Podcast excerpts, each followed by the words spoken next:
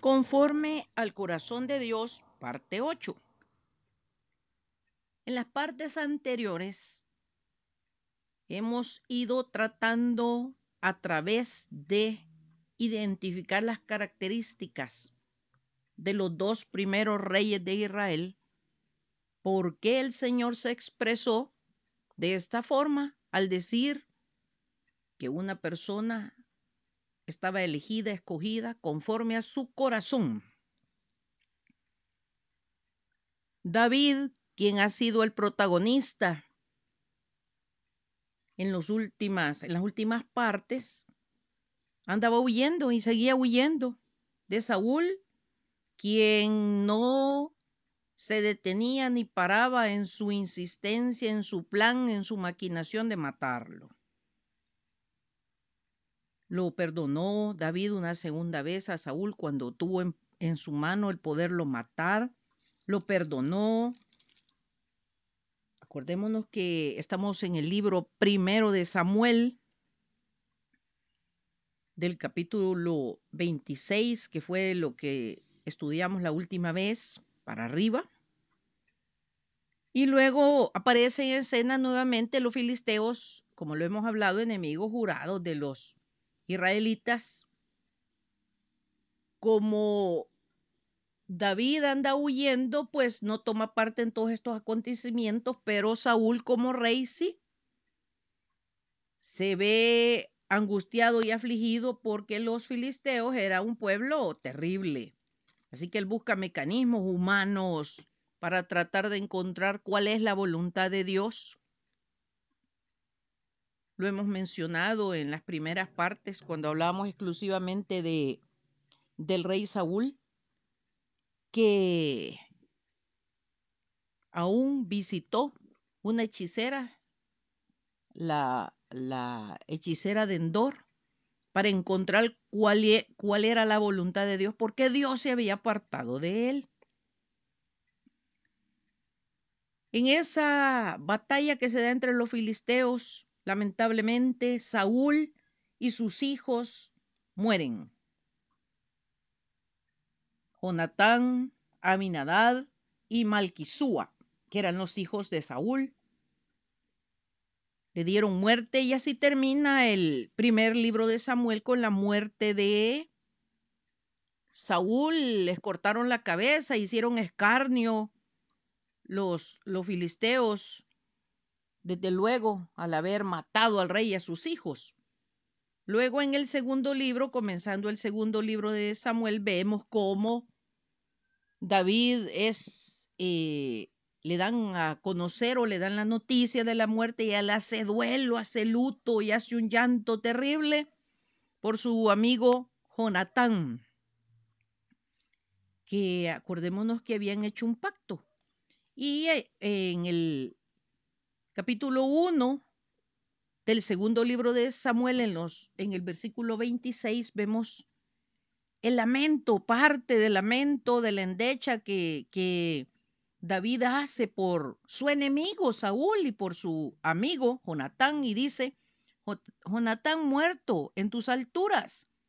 Angustia tengo por ti, hermano mío Jonatán, que me fuiste muy dulce, más maravilloso me fue tu amor que el amor de las mujeres.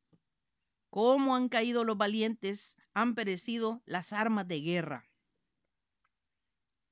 Después de la muerte de Saúl, ya David había sido ungido, recordémoslo, el Señor lo escogió, y entonces es ungido en Judá, porque también debemos recordar que para este momento el pueblo de Israel estaba dividido, eran las tribus, pedacera, había de, entre ellos no había una nación, no había unificación.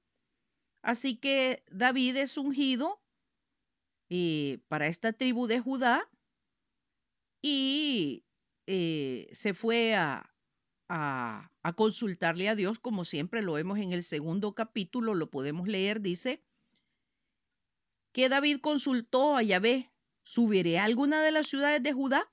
Y Yahvé le respondió, Sube David. ¿A dónde subiré? le dijo. Y él le contestó a Hebrón. De ahí, de esta parte, es que conocemos también los hebreos, o sea, los israelitas. Y David eh, tomó como residencia esta, esta parte de, de, lo que era el pueblo de, de Israel, porque acordémonos que él era de la casa, él era descendiente, procedía de esa línea. Luego vemos varios pasajes, acontecimientos, aventuras en la vida de David que se empiezan a complicar las cosas porque recordemos que Saúl tenía sus partidarios, los que estaban de acuerdo con él, y entonces empiezan a dar escaramuzas, problemas entre estos y los que apoyaban a David y el propio David. Entonces cuesta que encuentre una paz en medio de estas revueltas y de estas situaciones que le complican un poco empezar a ejercer su, su mandato, empezar a ejercer su reinado. Luego allá por el capítulo 5 del segundo libro lo vemos que vinieron todas las tribus de Israel a David a Hebrón y hablaron diciendo, enos aquí, hueso tuyo y carne tuya somos. Y dice que le dicen ellos que Yahvé ha dicho, tú apacentarás a mi pueblo Israel y tú serás príncipe sobre Israel. Entonces dice luego en el, en el versículo 4, eh, que era David de 30 años cuando comenzó a reinar y reinó 40 años. Interesante, porque el Señor Jesucristo comenzó su ministerio público a los 30 años de edad, igual que David comenzó a reinar. Entonces él toma a Jerusalén como su ciudad, como el lugar, el centro de gobierno. Eh, él reinó siete años solamente sobre Judá y, y, y después eh, reinó 33 años sobre todo Israel y Judá, la edad 33 años él reinó ya sobre todo el pueblo unido, que fue la edad en que el Señor Jesucristo falleció. Recordémonos que David es el antepasado directo del Señor Jesucristo, es más, se le llama el hijo de David, la estrella de David, que es descendiente de David, y encontramos muchas similitudes. No debemos perder de vista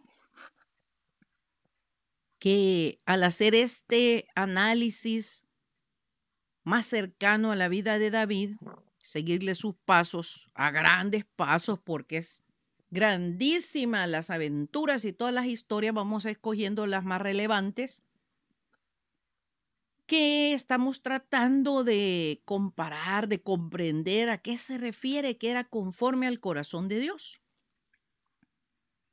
Hay un pasaje allá en tercera epístola de Juan, el versículo 2, porque solo un capítulo tiene, que ya la hemos discutido y dice, amado, yo deseo que tú seas prosperado en todas las cosas y que tengas salud, así como prospera tu alma. ¿Por qué mencionamos esto? Porque la gente se afana, se estresa, se enferma por tratar de tener éxito, de lograr la prosperidad. Y acá en el segundo libro de Samuel, en el capítulo 5, en el versículo 10, 10 dice, y David iba adelantando y engrandeciéndose, y Jehová Dios de los ejércitos estaba con él. El rey de Tiro envió embajadores a David, madera de cedro y, carpinteros y canteros para construir, para edificar la casa de David. O sea, no solo le dio gracia en lo personal, sino que le dio gracia para con todas las personas que le rodeaban, aún personas de, de naciones extranjeras, que le colaboraron para construir el reino que estaba construyendo, que es el reino de Dios. Recordemos que estamos hablando de los hijos de Dios, del pueblo escogido de Dios, de, del pueblo de Israel, en este caso los hebreos, los israelitas. Así que es interesante, hermanos, que tratemos de comprender cuál es la idea de ir escudriñando, ir leyendo. Como lo hemos dicho muchas veces, no solo leer la Biblia, pasar corriendo, sino tratar de interpretar qué significa, cuál era la actitud al ver las características y actitud de David, ahora que ya es rey, cómo está actuando, qué está haciendo. Luego, adelantito dice, nuevamente aparecen los filisteos que se enteran de que David había sido ungido ya rey sobre todo Israel y subieron para buscarlo. Así que David descendió, dice, de su fortaleza, consultó, ya lo hemos repetido, que tenía por costumbre consultar a Dios, a Yahvé, consultarle que en el versículo 19 del capítulo 5 dice, entonces consultó David a Jehová, diciendo, ¿iré contra los filisteos? ¿Los entregarás en mi mano? Y Jehová respondió a David, ve, porque ciertamente entregaré a los filisteos en tu mano. Y vino David y lo venció. De tal manera que los filisteos quedaron prácticamente destrozados. David hizo una, una batalla grande en contra de ellos, de herir al campamento completo de los filisteos, porque recordemos que eran grandes guerreros. También no hemos mencionado un detalle importante que en alguna de estas tantas guerras que los filisteos eh, llevaban a cabo en contra de Israel, se robaron el arca del pacto que para los israelitas era un símbolo que representaba la presencia de Dios en medio de su pueblo, tanto que le había dado ordenanzas y mandamientos de cómo se debía conducir y manejar el arca. Entonces ahora que David conquistó a los filisteos, comprendió que ahora era cuando podía rescatar el arca y regresarla al pueblo de Israel, que ahora era el rey, máxime ahora que estaba unificado. Así que aquí nos vamos a quedar con esta eh, propuesta para la próxima, para el próxima, la próxima reflexión. Vamos a tocar ese tema de cómo David hizo venir el arca, lo que significaba el arca. Vamos a hablar del arca, que tan famosa hasta películas hay sobre el arca del pacto.